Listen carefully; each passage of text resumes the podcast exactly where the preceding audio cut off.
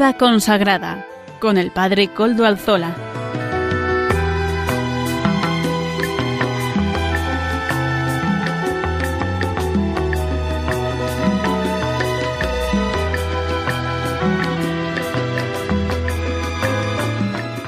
Buenas tardes hermanos, amigos y oyentes. Hoy es jueves y son 5 de la tarde, una hora menos en las Islas Canarias. Es por tanto la hora de vida consagrada en Radio María. Les saluda con sumo gusto Padre Coldo Alzola, Trinitario, emitiendo como es habitual en mi caso desde Algorta, Vizcaya, desde la parroquia del Santísimo Redentor. Y como ya es conocido para los oyentes habituales del programa, nos encomendamos al inicio del mismo al Beato Domingo Iturrate, nuestro patrono y protector. Saludo también a quienes nos están ayudando en el control en Madrid. Gracias al servicio que nos ofrecen, podemos emitir hoy también. Les saludo a ustedes que están ahí en el control. Gracias a ustedes, a su buen hacer. Ya saben además que se pueden poner en contacto con nuestro programa por medio del correo electrónico y por medio de todas las demás vías que hay para poderse poner en contacto. Ustedes me pueden escribir y yo pues les podré contestar y les contestaré. Recuerdo además, y es importante que lo hagamos, que ustedes pueden escuchar este programa por medio de los podcasts de la web, ya suben el nuestro.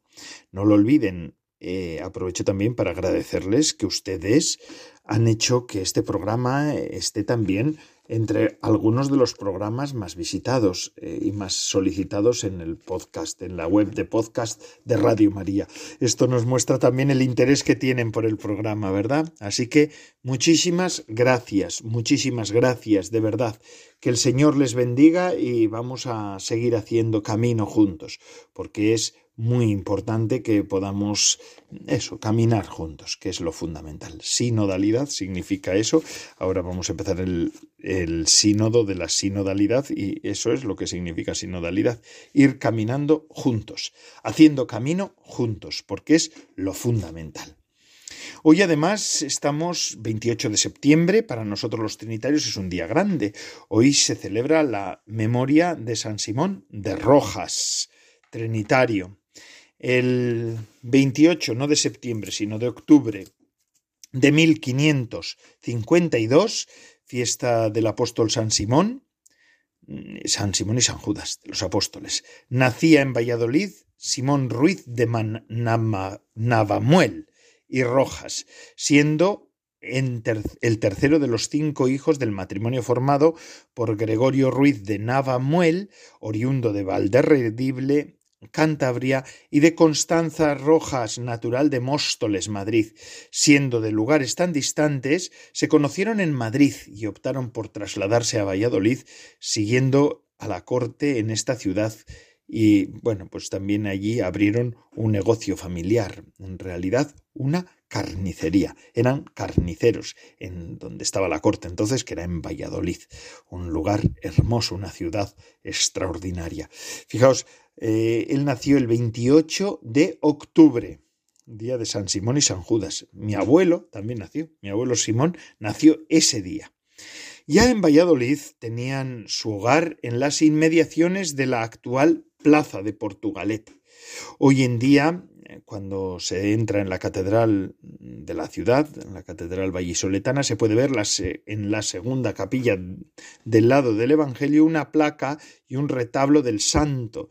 En recuerdo, en ese mismo lugar se encontraba la casa natal de San Simón de Rojas. Y bien cerca se encontraba en la iglesia de Santa María de la Antigua, la que probablemente fue su principal devoción en su niñez, nuestra Señora de la Zarza, ¿verdad? Qué advocaciones tan singulares y tan curiosas las que nos encontramos en, a lo largo y ancho de nuestra geografía española. ¿Por qué? Porque los ciudadanos, los cristianos de a pie, de todas las generaciones y de todos los tiempos, hemos descubierto en María aquella amiga que ha estado siempre con nosotros. Y por eso estas advocaciones tan, pues tan curiosas. Nuestra Señora de la Zarza, Nuestra Señora del Fuego, Nuestra Señora mm, de la Vega, del Camino. es, es hermoso. Con esto el pueblo fiel está diciendo que María siempre va con el pueblo, que María siempre está en la iglesia, que allí donde está la iglesia está María. Y esto es algo que, pues como católicos, lo tenemos cada vez más claro y que lo tenemos que tener cada vez más claro, que lo tenemos que tener cada vez más claro, y es así. En la niñez pasó algún tiempo en la zona de Reynosa, en Cantabria, regresando posteriormente a Valladolid. A su, vez, a su vuelta emprendió algunos estudios de gramática. En contra de todos pide entrar en la orden trinitaria. Tiene entre 14 y 15 años, cuando en 1566 es admitido en el convento de la Santísima Trinidad, la Trinidad Calzada de Valladolid. Su noviciado se prolongó durante cuatro años, que le serviría mm, para fundamentar su vocación con la sabiduría espiritual y humana de su maestro, el padre Bernardo de la Cruz. El día que cumple 20 años, 28 de octubre de 1572, 28 de octubre de 1572, emite su profesión religiosa en manos del padre Pedro de Criales, vicario del convento. Poco después es enviado a Salamanca, de camino a dicha ciudad, para, en el santuario de la Virgen de las Virtudes, eh, que estaba en Paradinas de San Juan, donde hoy también se encuentra esa imagen, se venera esta otra imagen, ¿verdad? Una imagen pequeñita de la Virgen. Hace una novena a Nuestra Señora que finaliza con el inesperado resultado de curar Mm, su tartamudez, ¿verdad? Él era tartamudo y allí se cura. Llegando a San Salamanca desde 1572 hasta 1576, cursa artes y teología de 1576 a 1580. Después ya es en los años de la teología. En 1577 recibió la ordenación sacerdotal yéndose a celebrar la fiesta de su primera misa junto a la Virgen de las Virtudes de Paradinas de San Juan, allí, ¿verdad? Miren, una cosa que llama la atención mm, en San Simón de Rojas es que es el hombre que la gracia ha modelado. Él desde niño tenía bastantes problemas. Em, hoy se habla de bullying y de, extorsión a los niños, de, de presión, ¿verdad?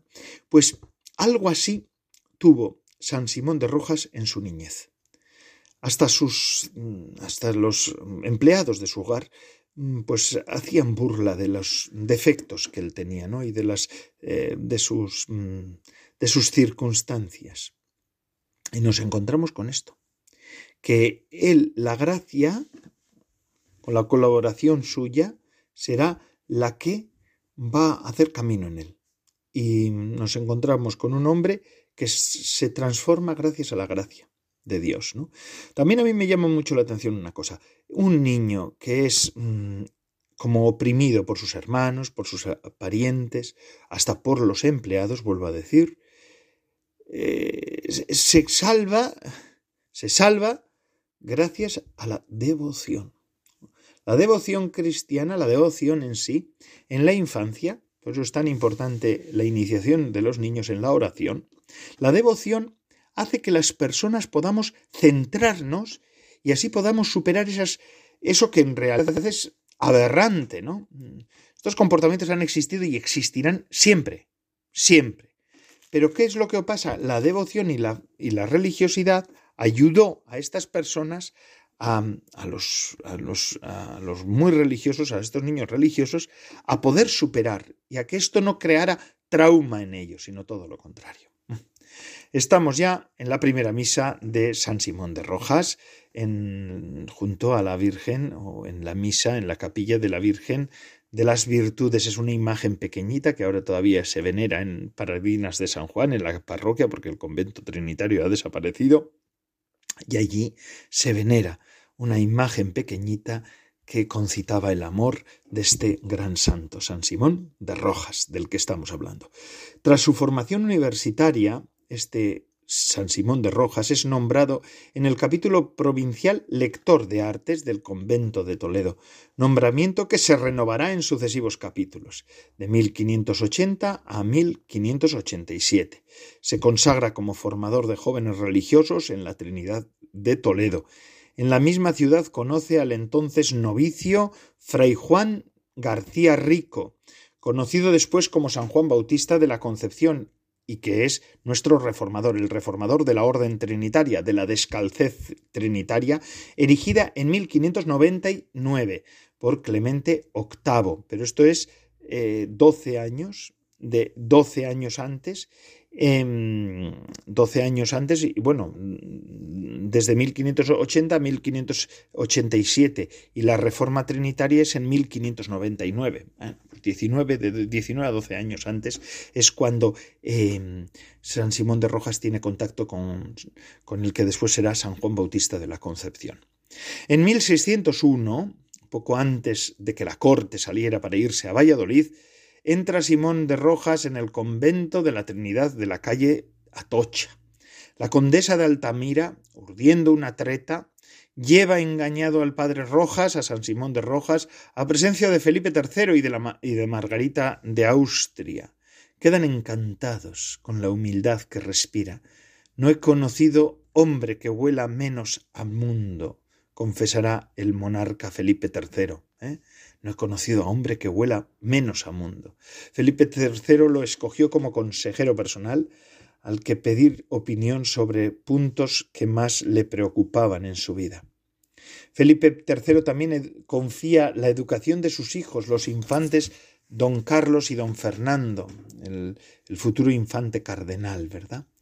Margarita de Austria y Felipe III mueren asistidos por el padre San Simón de Rojas o por el padre Rojas.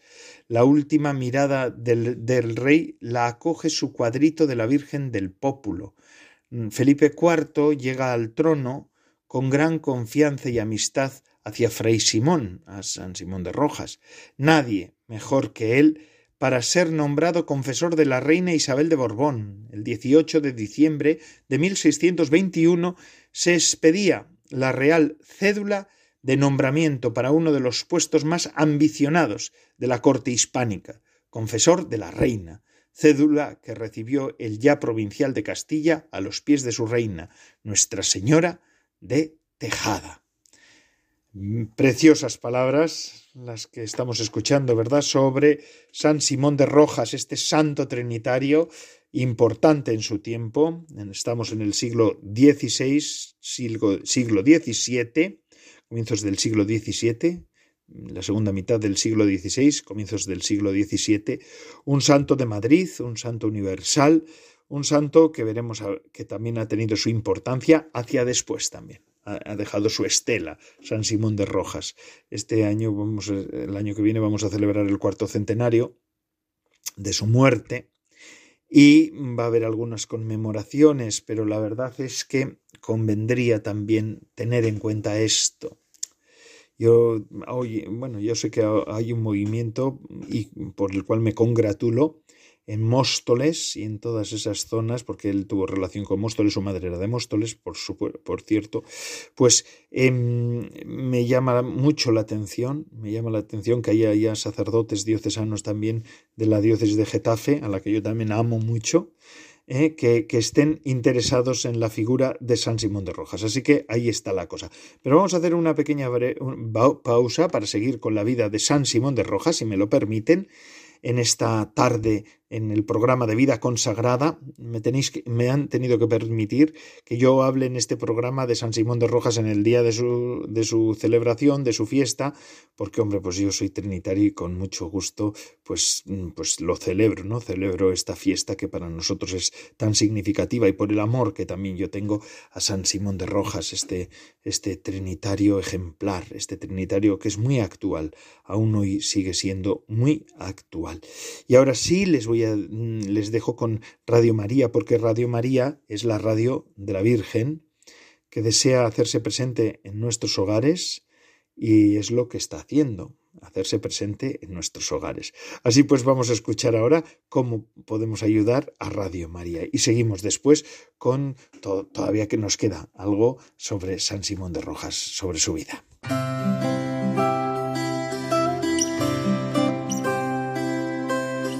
Este mes de septiembre celebramos la Natividad de María, su dulce nombre, sus dolores al pie de la cruz y muchas advocaciones populares, desde Covadonga a Guadalupe, desde la Merced a las Angustias, desde Aranzazu a Nuestra Señora del Pino. Ciertamente, como nos recordó San Juan Pablo II, España es tierra de María.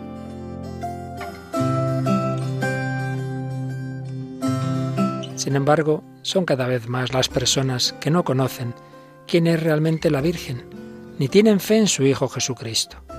Por eso, Radio María quiere colaborar en la evangelización de nuestro mundo, para que todos tengan la oportunidad de conocer y amar a Jesús y María.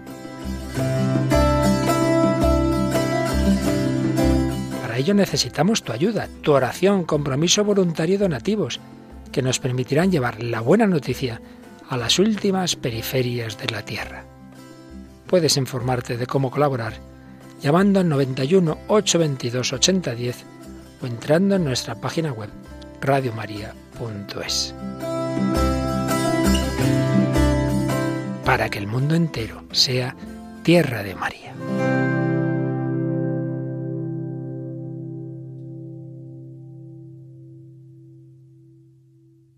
Gracias Radio María por estar tan cerca de nosotros cada día, cada día.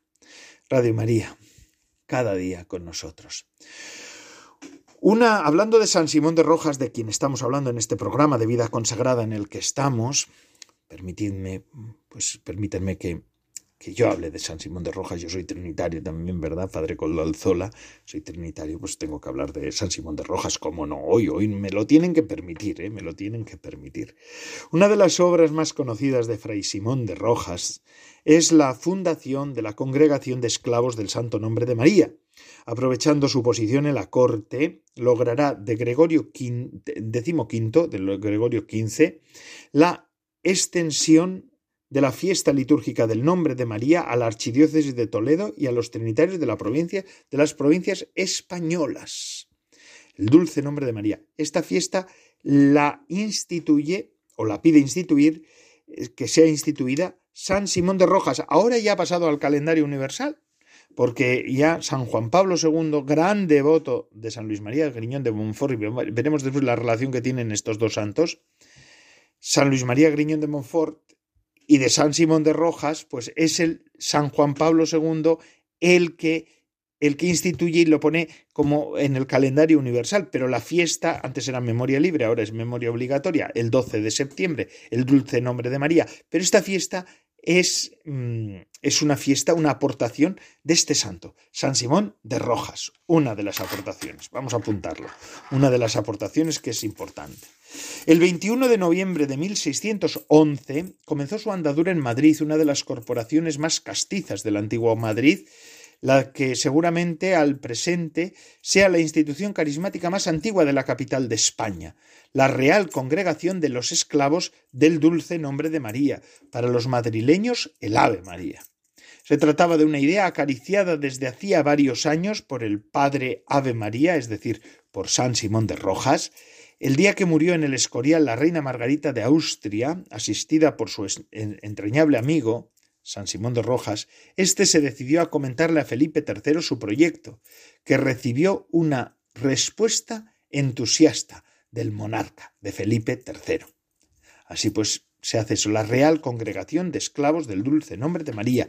Es el Ave María y ahora hay un comedor también. Está en la, en la Plaza Jacinto Benavente, ahí en el corazón de Madrid, muy cerquita de Sol, donde aún hoy se dan desayunos a, personas pobres. Es una obra extraordinaria.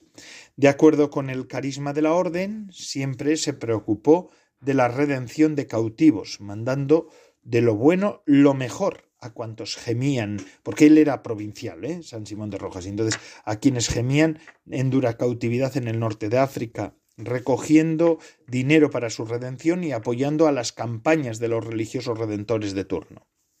Mucho le impresionó la muerte en Argel de sus compañeros los padres Bernardo de Monroy, Juan del Águila y Juan de Palacios, víctimas de la intolerancia de los berberiscos en un, en un viaje de redención de cautivos. Fue él quien comenzó su proceso de beatificación.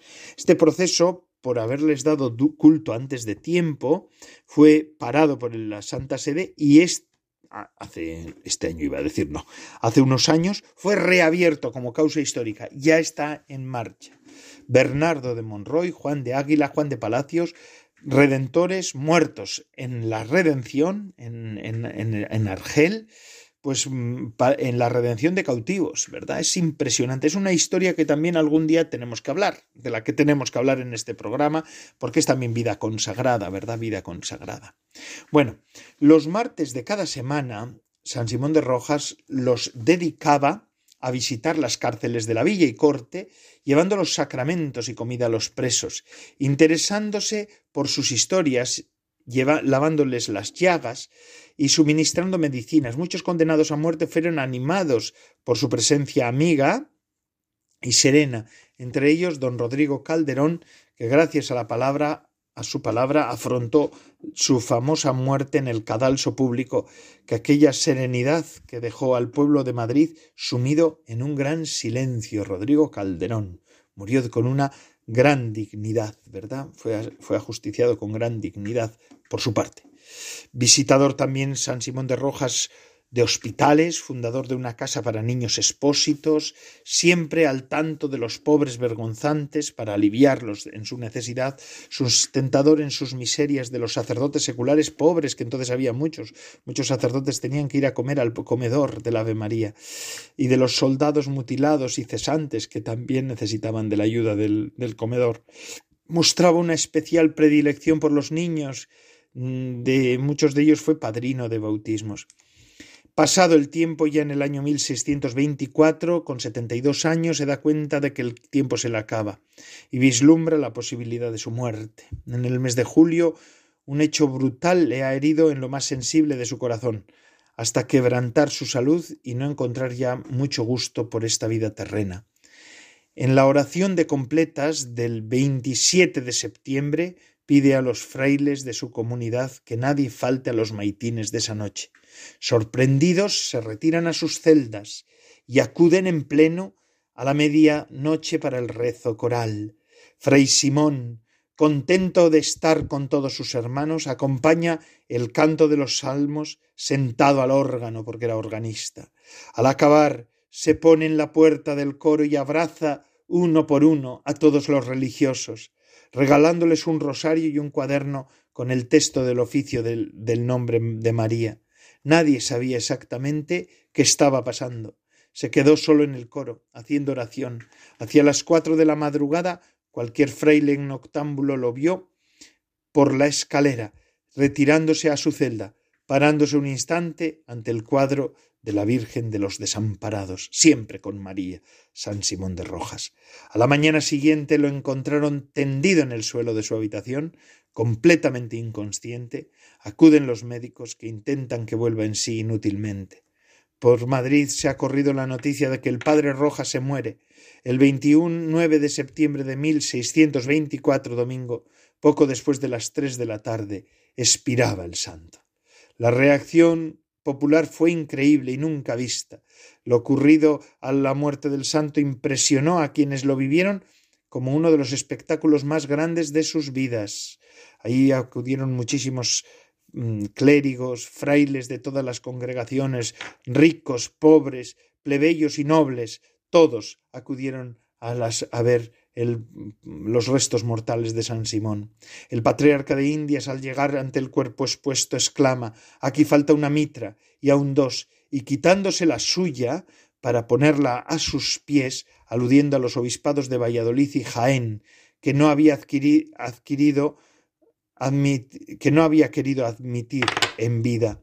El cuerpo de Fray Simón fue sepultado en la capilla de Nuestra Señora de los Remedios, una de las laterales del templo trinitario de la calle Atocha. Hoy no existe ese convento.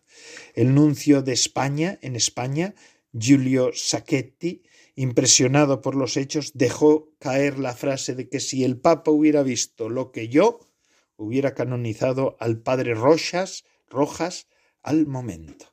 Y así es el final de este gran santo, San Simón de Rojas, nuestro santo trinitario, que, cuya fiesta celebramos hoy. Que Él interceda también por esta iglesia nuestra que necesita purificación y que necesita encontrarse con el Señor cada vez con más fuerza. También pedimos y le, encomendamos la intercesión por el sínodo, por el próximo sínodo de los obispos. Y ahora vamos a seguir con el programa de vida consagrada en el que estamos. Le doy, le cedo la palabra a Natalia Mendieta, que nos hablará de, con su aportación. Buenas tardes, Padre Coldo y oyentes de Radio María. Ayer miércoles 27 de septiembre celebramos la festividad de San Vicente de Paulo, patrono de las obras de caridad. Fue un hombre que destacó por una gran fuerza de vida interior como de vida de acción. Nace en un pequeño pueblo de Gascuña, Francia, en 1581, en una familia de campesinos. A pesar de que su adolescencia la pasó en los campos, su inteligencia fue percibida por un benefactor que le ofreció la oportunidad de estudiar y así con solo 19 años fue ordenado sacerdote y obtuvo la licenciatura en teología cuatro años después. Durante un viaje de Marsella a Narbón, su barco fue atacado por piratas. Vicente fue hecho prisionero y vendido como esclavo en Túnez. Consiguió recuperar su libertad y volver a Francia dos años después, gracias a su tercer propietario, que poco a poco se había convertido al cristianismo. En 1612 a Vicente le fue confiada la parroquia de Clichy, en las afueras de París. Comenzó entonces su actividad como catequista, pero al año siguiente se convirtió en tutor de los niños de los marqueses de Gondi, donde permaneció cuatro años. Esta familia adinerada será un apoyo importante a lo largo de toda su vida. Fue aquí donde Vicente se dio cuenta por primera vez de la enorme brecha entre ricos y pobres, no solo desde el punto de vista material y social, sino también desde el cultural y moral. Más tarde, el contacto con las miserias de los campesinos los sacudió aún más profundamente. Se dio cuenta de que la limosna no era suficiente para la subsistencia de las familias. Se necesitaba una organización más eficiente, a largo plazo, y así surgen las siervas de los pobres. La asociación creció rápidamente y con el apoyo eclesiástico. Vicente comprendió que era el amor lo que movía todas las cosas, y eligió dedicarse enteramente a esto, transmitir a los demás ese amor con el que se sentía profundamente amado por Dios. En París, muchas mujeres nobles, deseosas de hacer caridad, acudieron a él. Nace así las Damas de la Caridad. El trabajo más importante que lograron realizar fue en 1634 un gran hospital para toda la ciudad. Pero no eran suficientes tanto en número como porque, dada su posición social, no podían hacerse cargo de las ocupaciones más humildes. Vicente fundó entonces una congregación religiosa femenina muy innovadora para la época, la Sociedad de las Hijas de la Caridad. Mujeres consagradas que vivían en el mundo junto a los pobres y los atendían diariamente. Aún hoy, las Hijas de la Caridad son la familia religiosa femenina más grande de la Iglesia. En esta labor ingente le ayudó María Luisa de Marillac, mujer dotada de grandes cualidades y virtudes, que también fue canonizada. Pero el trabajo de Vicente no se limitó al ámbito femenino. En 1618 nació una nueva comunidad de sacerdotes, la Congregación de los Sacerdotes de la Misión. Entre sus reglas estaba la necesidad de vivir juntos, de renunciar a los oficios eclesiásticos más ambicionados, de ocuparse de la asistencia espiritual de los prisioneros y de la enseñanza del catecismo. Se había dado cuenta de que la ignorancia de los campesinos estaba asociada a menudo a una mala preparación de los sacerdotes que debían ocuparse de ellos. Por eso se comprometió también en la formación del clero. Sin embargo, San Vicente de Paul no dejó ninguna obra escrita. Su obra maestra fue la caridad, una caridad que es un amor universal y directo que se basa sobre el doble descubrimiento de Cristo y de los pobres, y sobre la complementariedad de la oración y de la acción. Murió en París en 1660 a la edad de 79 años. La espiritualidad de San Vicente se basa en los dos amores, como así él los llama, el amor afectivo y el amor eficaz. El amor afectivo es la ternura hacia las cosas que se ama. Este amor hace que uno se vuelva hacia Cristo como un niño, que no puede separarse de su madre, es el amor de los comienzos. Pero el amor eficaz es mucho mayor. Lo compara con un hombre joven, dueño de su voluntad, que va a donde le place y regresa cuando quiere, pero que a pesar de ello se ocupa de los asuntos familiares. En este segundo amor, nos dice Vicente, parece como si el padre no sintiera por el hijo ninguna ternura y no le amara. Sin embargo, a este hijo mayor el padre le ama más que al pequeño. Vicente explica que hay personas que no sienten a Dios en absoluto, que jamás le han sentido, que no saben lo que es sentir gusto en la oración, que no tienen la menor devoción, o al menos así lo creen. Este es el amor eficaz que no deja de actuar, aun cuando no se deje ver. Y para mantener esta actitud activa de caridad hacia Dios y hacia el prójimo, consideraba imprescindible la oración. Era un hombre muy práctico, pero esa práctica se fundamentaba en una profunda intimidad con Jesucristo, o sea, en la vida interior de oración. Animaba a abandonarse a la providencia de Dios y guardarse mucho de anticiparse a ella, a la fuerza del Espíritu Santo. En definitiva, su espiritualidad se resumía en una frase, denme un hombre de oración y será capaz de todo.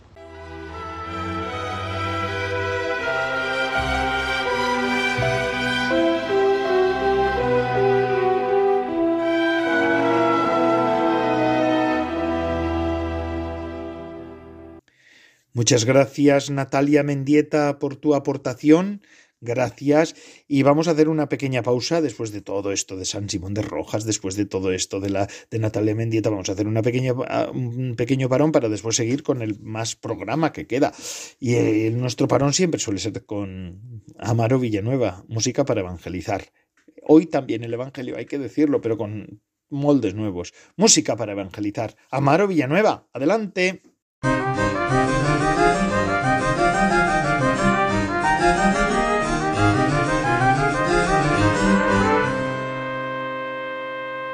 Buenas tardes, Padre Coldo, y buenas tardes a todos los oyentes de Radio María. Tú, mi hermano, es la canción que escuchamos hoy en la sección de música para evangelizar. Tú, mi hermano, de Carlos Fones. Lo escuchamos.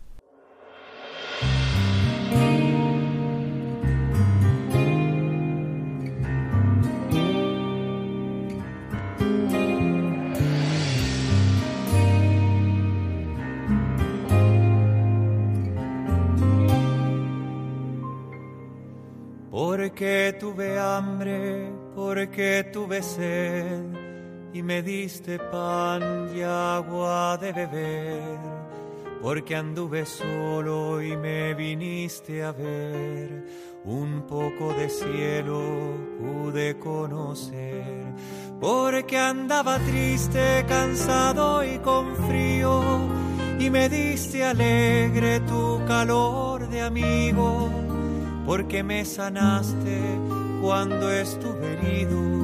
Yo sentí en tus manos las de Jesucristo.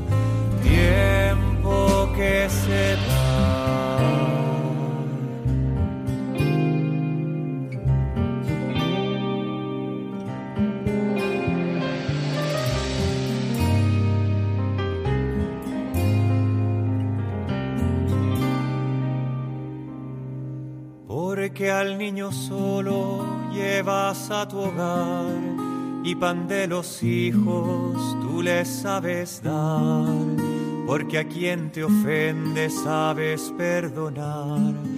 La bondad de Dios me has hecho encontrar, porque con tus ojos suscitas lo bueno, porque miras siempre mi mejor anhelo porque siempre escuchas mi clamor sincero, descubrí en tu rostro todo un mundo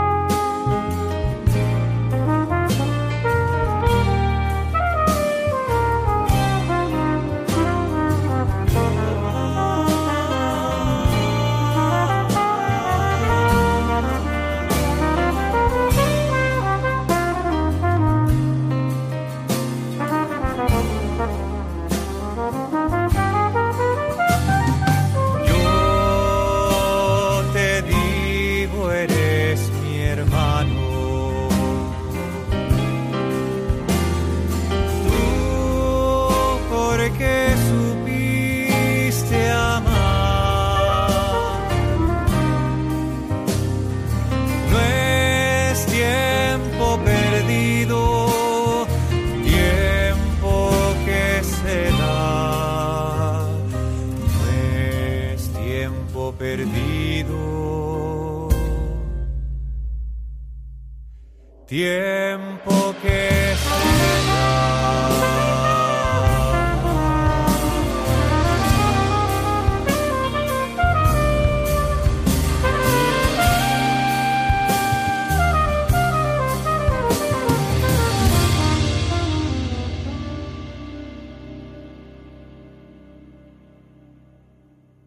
Gracias, Amaro Villanueva, por música para evangelizar. ¿eh? Una vez más, qué hermoso es, es escuchar, ¿verdad? Esta música nueva que dice lo de siempre con moldes nuevos. Y ahora vamos a seguir con, después de música para evangelizar, estamos en el programa de vida consagrada, le saluda también y le sigue saludando y está con ustedes Padre Coldo Alzola, trinitario. Vamos a pasar a la, a la formación que nos la anima la comunidad de San Juan, la presenta el matrimonio Lourdes Muñoz, mm, Salvador Morillas. Eh, vamos a seguir leyendo y, y meditando sobre el libro Anquila Domini, la sierva del Señor, de Adrien von Speyer, quien fundó, junto con Hans Urs von Balthasar, el Instituto Secular Comunidad de San Juan. Pues mm, Lourdes Muñoz, eh, Salvador Morillas, preséntenos el, el tema de hoy. Buenas tardes, bienvenidos al programa semanal de formación animado por la Comunidad San Juan. Presenta el matrimonio Salvador Morillas y Lourdes Muñoz. Buenas tardes a todos. En este tiempo ordinario vamos a seguir con el evento que funda nuestra fe, la Encarnación, siguiendo las huellas de María, la Madre del Señor, a partir de la luz del sí. Nos guiaremos por el libro Anchila Domini, la sierva del Señor, de Adrien von Speyer, quien fundó junto con Hans Urs von Balthasar un instituto secular, la Comunidad San Juan, cuyos miembros consagrados tienen como patronos a San Juan y San Ignacio de Loyola. Para situarnos, la semana pasada vimos nuestros síes y el sí de María, que es un sí y la correspondencia entre el sí y la acción, la no correspondencia entre palabra y acción a través de una parábola del Señor, dos antídotos del Papa Francisco contra la hipocresía, transparencia y examen de conciencia. El sí perfecto de María. Hoy meditaremos sobre el desarrollo del sí y veremos que va más allá de todo lo que podemos imaginar. Lo haremos tomando como nuestra referencia y modelo a la Madre del Señor. Todo sí va más allá de lo que podemos imaginar. Este sí, como toda promesa real de un ser humano, va más allá de lo que él puede abarcar con su mirada. Su situación es semejante a la de un germen. No se puede prever el despliegue de su crecimiento. Meditando este texto, lo primero que destacamos y que nos llama la atención es la forma de ser del sí. ¿Hemos pensado en algún momento en su naturaleza?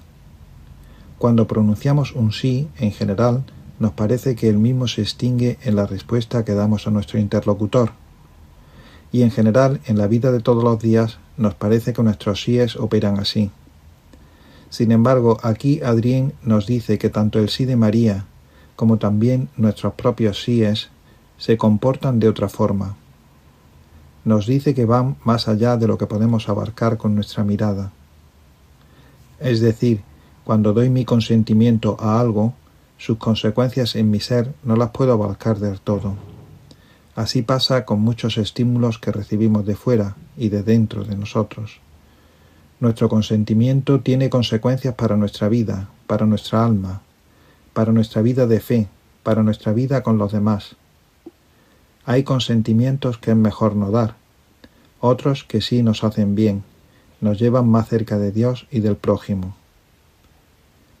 El ejemplo proporcionado por Adrien es el de un germen, todos tenemos una idea de cómo se desarrolla una planta a partir de una semilla. Sin embargo, prever su forma, su desarrollo, es sencillamente imposible.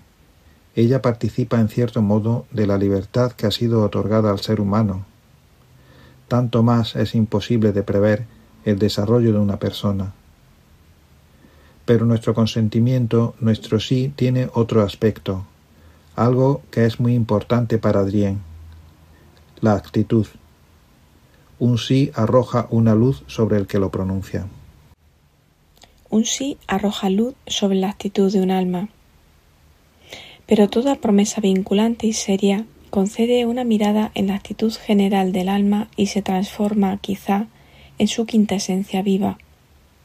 Ahora bien, la actitud de la madre se hace patente en su promesa, porque aquí ella está frente al ángel, y tiene que darle su respuesta. Meditando este texto, vemos que un sí pronunciado en libertad, un sí vinculante y serio, nos precisa Adrien, concede una mirada en la actitud general del alma. Es más, se transforma quizá en su quinta esencia viva. ¿Qué quiere decir esto? Tal vez antes de pasar a la promesa misma, vale la pena pararnos sobre lo que es una actitud. Y para esto tomaremos como ejemplo la parábola del Hijo Pródigo, Lucas capítulo 15 versículos 11 al 32. Aquí hay palabras y actos que muestran una actitud. La historia es bien conocida. Un hombre tenía dos hijos. El menor pide la mitad de su herencia y la despilfarra en una tierra lejana. Al volver arrepentido, el padre le perdona todo, mientras que el hijo mayor no acepta esta forma de proceder. Nos centraremos sobre la actitud del hijo menor y del hijo mayor al final de la parábola. El hijo menor. No se dice lo que el hijo menor expresó cuando el padre le perdona, pero sí se dice y comenzaron la fiesta.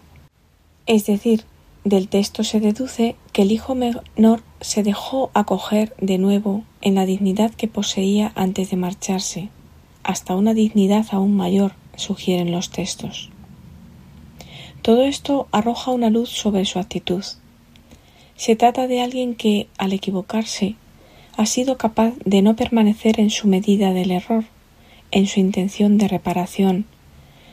Padre, pequé contra ti ya no merezco ser llamado hijo tuyo, sino que se conforma a la reacción del Padre. Traed a prisa el mejor vestido y vestidle, ponedle un anillo en su mano y unas sandalias en los pies. Traed el novillo cebado, matadlo, y comamos y celebremos una fiesta. Porque este hijo mío estaba muerto y ha vuelto a la vida, estaba perdido y ha sido hallado. Las cosas no salen como el hijo menor había imaginado. Sus planes, hasta en la reparación, fracasan. Pero él es dócil, se deja hacer, deja que festejen por él. El hijo mayor. La actitud del hijo mayor es una de las más llamativas de todo el Evangelio. Él se irritó y no quería entrar. Más allá del amor entre hermanos, Aquí nos llama la atención algo que tiene que ver con la actitud fundamental del hombre que se nos describe. Es alguien que siempre ha estado en la gracia del Padre, pero nunca la ha apreciado, hasta el punto de pensar que merecía algo que se la demostrase. Se trata de una actitud de ingratitud que permea todo el ser y que le impide participar en la alegría del Padre. Nadie le impide participar en la fiesta. Él sencillamente no puede y no quiere. Sería bonito adentrarnos en la actitud amorosa del Padre también para con el Hijo mayor. Salió su Padre y le suplicaba. Pero nos parece que hemos logrado poner de relieve algo, lo que nosotros pronunciamos, nuestra actitud interior. Tomando otra vez del Evangelio de Lucas 6:45, o dicho de otra forma, de lo que rebosa el corazón, habla la boca. Sí, lo que decimos y cómo lo decimos revela nuestro interior, nuestra actitud interior. La semana que viene nos centraremos sobre la actitud de María a pronunciar el sí de la redención. Con esto terminamos hoy nuestra lectura y comentario del libro de Adrien von Speyer, Anchila Domini, la sierva del Señor.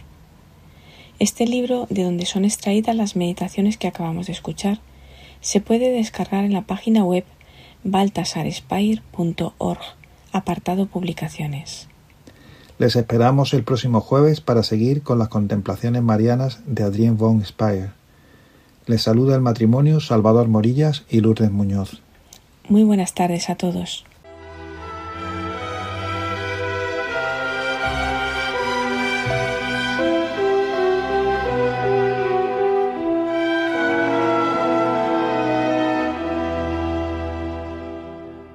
Muchas gracias Lourdes Muñoz, Salvador Morillas, matrimonio amigo de la comunidad de San Juan, ese instituto secular fundado por Adrien von Speyer y Hans Urs von Balthasar, eh, gracias por este libro Anquila Domini, La sierva del Señor de Adrián von Speyer. Hermosísimas reflexiones sobre el sí de María, ¿verdad? Sobre el sí, sobre el sí que verdaderamente que nos es el sí que nos embarga. Y antes de acabar, ya queda poquitos minutos, vamos a escuchar a Almudena Mendieta Echevarría que nos ofrece la reflexión de esta semana. Buenas tardes a todos, Padre Coldo. Hoy vamos a hablar de la intercesión por las almas la intercesión también de los santos. Cuando una persona está enferma y dolorida y tiene a Dios dentro de sí, Él vierte su paz. El alma está saturada de esta paz y ello atenúa el sufrimiento de los miembros. Ya es mucho resignarse y sufrir el dolor, pero hay que dar un valor mayor al dolor, ofrecerlo por la redención de los hombres. Pero yo soy un pobre hombre, ¿cómo puedo ayudar en la redención? Dios se ha hecho hombre para ayudar a los hombres, pero los hombres pueden ayudar a Dios. Las obras de los justos serán unidas a las de Jesucristo en la hora de la redención. Tú, ya desde ahora, agrega las tuyas. Es tan hermoso unirse a la bondad infinita, agregar a ella aquello que podamos ofrecer de nuestra bondad limitada y decir, yo también contribuyo, Padre, al bien de los hermanos. No puede haber amor más grande hacia el Señor y hacia el prójimo que este de saber padecer y morir por dar gloria al Señor y salvación eterna a nuestros hermanos. Salvarse uno para sí mismo es poco, es un mínimo de santidad. Hermoso es salvar, darse para salvar, impulsar el amor hasta convertirnos en hoguera inmoladora para salvar. Entonces el amor es perfecto, y grandísima será la santidad del generoso. ¿He costado yo sufrimientos a mi hermano, padres, por mis pecados? Sí, ciertamente Dios ha oído las oraciones de tu buen hermano, de tus padres, y los latidos de su corazón. Pero esto no debe producirte una angustia gravosa. Antes bien, debe darte la voluntad de ser perfecto, por lo que cuestas, y exultar por haberte arrebatado del mal, por haberte arrebatado con su heroísmo de ser presa de Satanás. Y si una persona, a pesar de quererlo, no logra su objetivo, ¿cuál será su destino? El que merece su alma buena, el cielo. Pero una esposa, un esposo, una hermana, una madre, que a pesar de sus rezos no lograra salvar a aquellos a quienes ama y los viera condenados, ¿podría tener el paraíso aún estando en el paraíso? ¿No crees que esa persona no tendrá jamás alegría porque por la persona que rezaba ha merecido condena eterna? La visión de Dios en el cielo, la posesión de Dios, son fuentes de una dicha tan infinita que para los bienaventurados no subsiste ninguna pena, diligentes y atentos para ayudar todavía a los que pueden ser salvados, no sufren por los que están separados de Dios. Los santos del cielo siguen ayudando a los que pueden ser salvados, los que tienen voluntad, al menos pasiva, de serlo. Los santos en Dios ayudan incluso las necesidades materiales para hacer pasar a aquellos de una voluntad pasiva a una activa. Interceden para aumentar los movimientos buenos de la persona. Si estuviéramos en el cielo, formando una unidad con la caridad, pedirías por esa persona, por su salvación, hasta el momento de su juicio, Habrá almas que serán salvadas en el último momento, después de toda una vida de oración por ellos. El dolor de amor es lo que mueve el corazón del Señor, un dolor desinteresado y profundo que desea la salvación de las almas, de los hermanos, un meterse en líos, un salir al encuentro, un perder el tiempo con los demás, un interés y un salir de sí mismo para recibir y acoger al prójimo, salir de esa comodidad, de esa omisión para con el prójimo. Demonio mudo paraliza y muchas veces las conversaciones no son inspiradas por el Espíritu Santo, conversaciones vanas y huecas, llenas de superficialidad y sin un toque espiritual. Ningún comentario, ni una palabra sobre Dios. La persona que tenemos enfrente no ve en nosotros a Jesucristo, incluso no sabe que somos católicos. Pongamos siempre una pizca de sal, de azúcar, de levadura en las conversaciones, y así estás intercediendo por esa persona. No puede ser que estemos con una persona y no podamos pedir a Dios, a la Virgen o al ángel de la guarda por su salvación. Que podamos encontrarnos todos en la mesa celestial. Jesús no pasaba indiferente ante nadie, o era querido o era odiado, pero nunca la indiferencia de la persona gris y tibia, que no tiene ninguna meta ni ninguna ilusión más que los apetitos mundanos, poder, dinero, posición social y hábitos desordenados. Muchas veces sólo reaccionamos cuando vemos cerca la muerte, o una desgracia, o algo que nos da un empujón para darnos cuenta de la urgencia de la intercesión. Muchas veces nos conformamos con que a las personas que nos rodean les vaya bien materialmente, pero sus vidas espiritualmente están literalmente muertas por los pecados y hábitos, pero no le damos la importancia y urgencia que tiene la salvación espiritual del alma. Mi hijo ha encontrado un trabajo fabuloso, también tiene una novia majísima y también de una familia buena. Pero no digo que se han ido a vivir juntos, que por ahora no quieren casarse ni tener hijos, y que por ello utilizan anticonceptivos, que ya ni van a misa los domingos y que se han comprado una casa maravillosa. Son la envidia del lugar. Dios siempre da tiempo para la salvación de las almas, pero nunca sabemos de qué tiempo disponemos. Así lo ha querido, para tener siempre las lámparas encendidas, viviendo en gracia de Dios. Nunca sintamos miedo ni angustia, pero sí urgencia por interceder por las almas. Buena tarde a todos.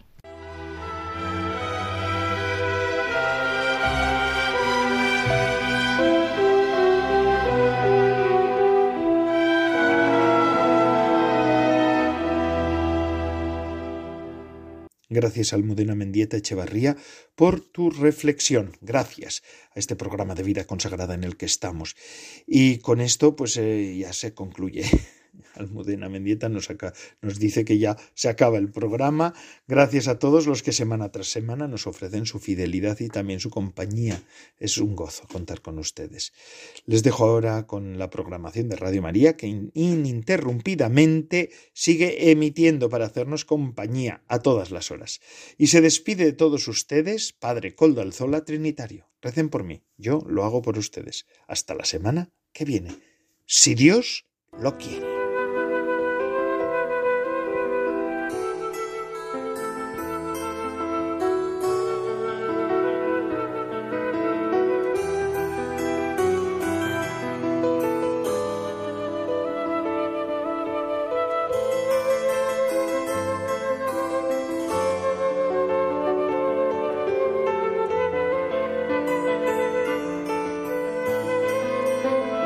Vida consagrada con el Padre Coldo Alzola.